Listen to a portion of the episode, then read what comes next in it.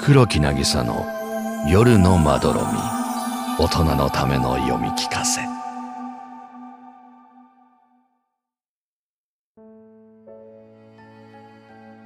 落雷。才能のある人間が羨ましい。僕の人生に足りないもの。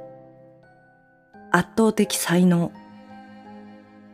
作曲家の父と舞踏家の母のもとに生まれ幼い頃からありとあらゆる芸術に触れてきた。海外のオペラだって演奏会だって僕が望めば両親はどこへだって連れて行ってくれたし僕が興味を持ったものはすぐに先生を手配して習わせてくれた。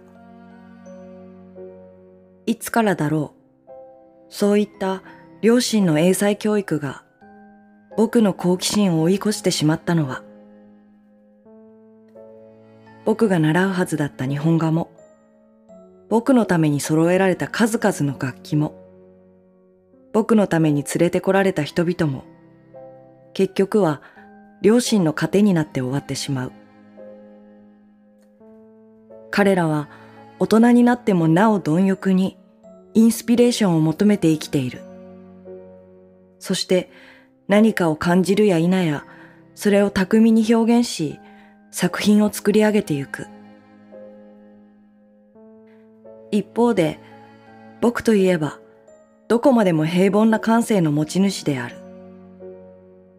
美しいものを見ても、美味しいものを食べても、すごいという感想しか出てこないし、その経験が何か別の世界へ開けることもない。それでも思春期あたりまでは頑張っていた。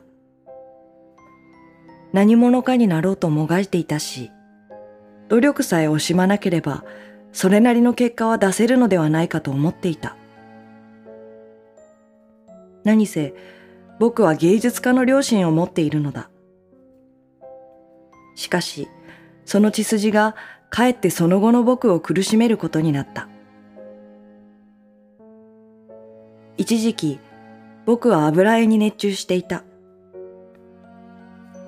同じ絵画教室の友達にピカソとあだ名をつけられて得意になっていたけれど、その名前が僕に対する皮肉だと知るまでに時間はかからなかった。いつまで経っても上達しない僕のことを揶揄していたのだ。当時の僕には芸術家の息子だというプライドがまだあった。だから僕の絵を馬鹿にした奴らのことを心の中で見下しながらも自分の画風が抜きん出ているからこそ叩かれるのだと思い込んだ。そして実際にそういう教育を受けてもいた。両親は常々芸術家とは茨の道を行くものだ。誰にも理解されず苦しい時期が必ずあると僕に言い聞かせた。迫害されることこそが天才の証明なのだと。けれど、今になって思う。それは持って生まれた才能のある者が自身の人生を振り返って初めて実感する感覚だ。父も母も確かに茨の道を歩んできたのだろう。けれど、彼らには少なからず特別な何かが与えられていたし、自分を馬鹿にしてきた奴らが手のひら返しするような結果を叩きつけることができたのも、そもそも才能があったからじゃないか。僕の受けた扱いは、彼らのそれとは根本的に違っている。芸術家の血筋にあるくせに、稚拙な作品しか生み出せないものへの嘲笑。親の七光と陰口を叩く奴らをどうにか見返してやりたくて、僕は血の滲むような努力をした。にもかかわらず、やっぱり僕は平凡で何も生み出せない。僕は次第に自室に引きこもるようになった。誰かと出会ったり、両親のことを知られたり、期待されることにも疲れてしまった。毎日ほとんどの時間をベッドで横になっているかネットサーフィンに費やしている。そんなある日、とあるニュースが目についた。海外の落雷についてのニュースだった。工場に勤めていた男性が開け放ったシャッターから屈折して飛び込んできた落雷に打たれ、怪我をしたというものだ。気になったのはその後の話。男性は足首に大層な火傷を負ったし、軽い記憶障害も残ったらしい。しかし、落雷の日を境に別人のように芸術の才能を開花させたというのだ。事故に遭うまでは音楽を習ったことも楽器を触ったこともなかったのに、彼の頭の中に美しい音楽が溢れ出し、表現せずにはいられなくなったらしい。彼は所有していた車を売り払い、アップライトピアノを一台買って、日がな一日演奏し続けている。特殊な能力を得た彼を皆が面白がって見に来るようになり、今やピアニストとして生計を立てているそうだ。くだらないと鼻で笑った。こんな作り話を誰が信じるのだろうか。そりゃ、フィクションの世界じゃよくある展開だ。落雷をきっかけにサイキックに目覚めたり、他人の未来が占えるようになったり。それなのに、僕はその話を知って以降、毎日雷のことを調べてしまう。世界中で落雷を受けた人がどのぐらいいるのか。それがきっかけで何かを得た人がいるのかを。この世界では毎秒100回の落雷が起きている。それが人間に落ちる確率は100万分の1。もはや打たれること自体が奇跡なのだ。その先を期待するなど途方もないことだ。まともな僕は何度も自分を説得しようとした。こんなことにかけるなんて気が触れた人間の発想だ。命を落とす可能性だって十分にある。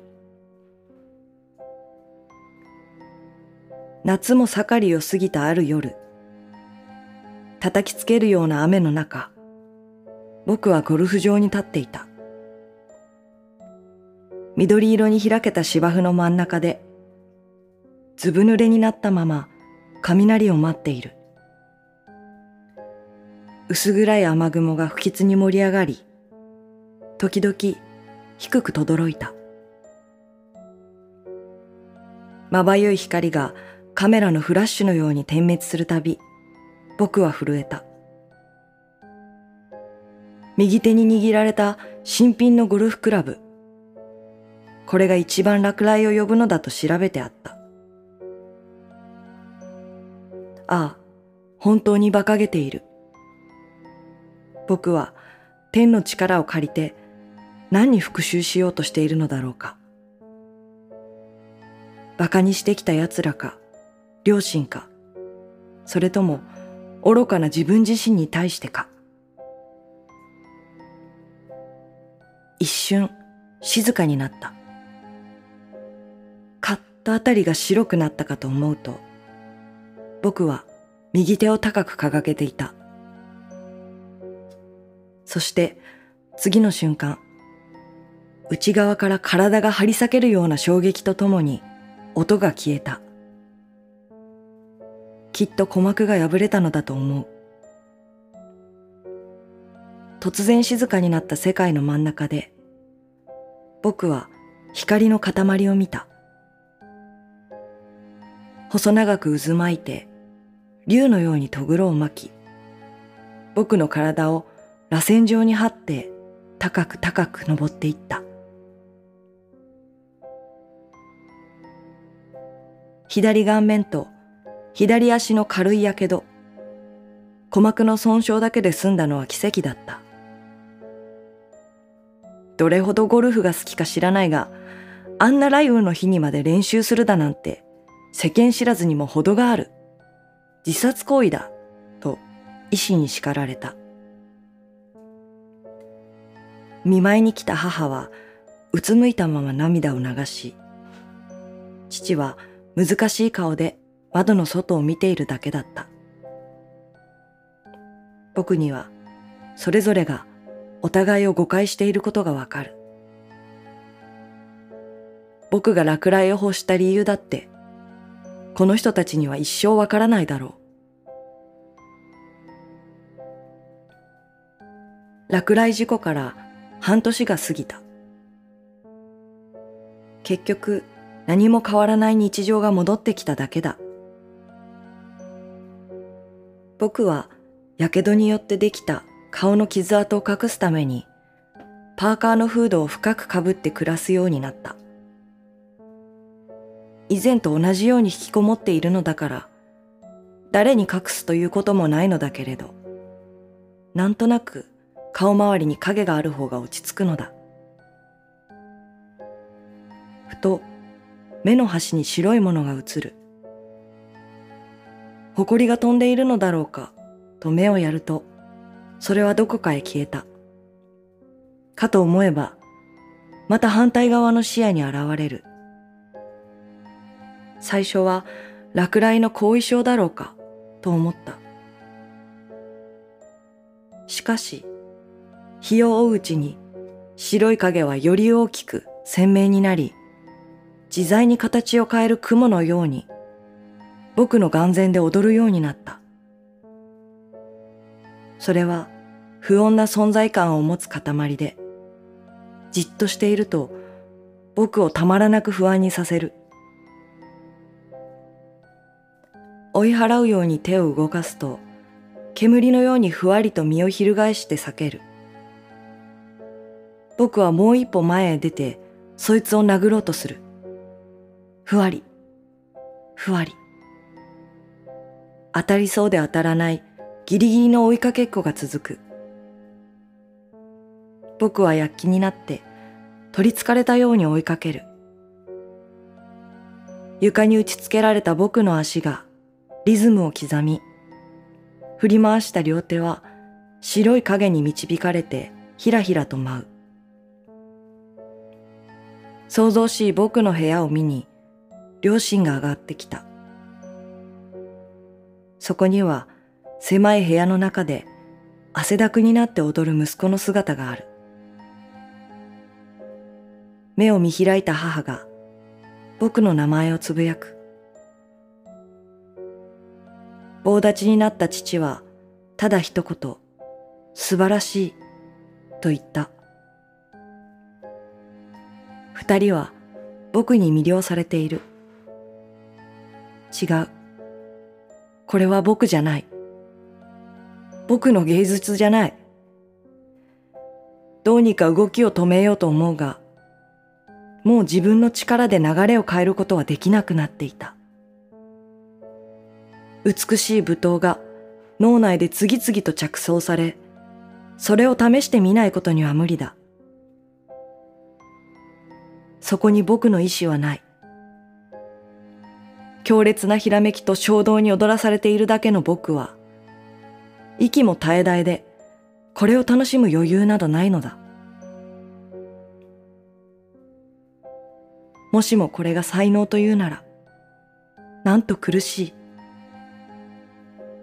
僕が欲しかったのは、もっと穏やかで満ち足りた何かだ。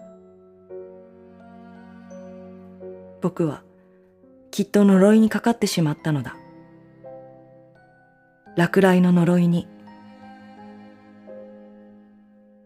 おしまい。皆さん、今夜のお話いかがだったでしょうか？いつも黒木なぎさの夜のまどろみを聞いていただきありがとうございます。私黒木なぎさは4月19日、落雷という新曲をデジタルリリースいたしました。そして6月にはビルボードライブでのツアーも決定しています。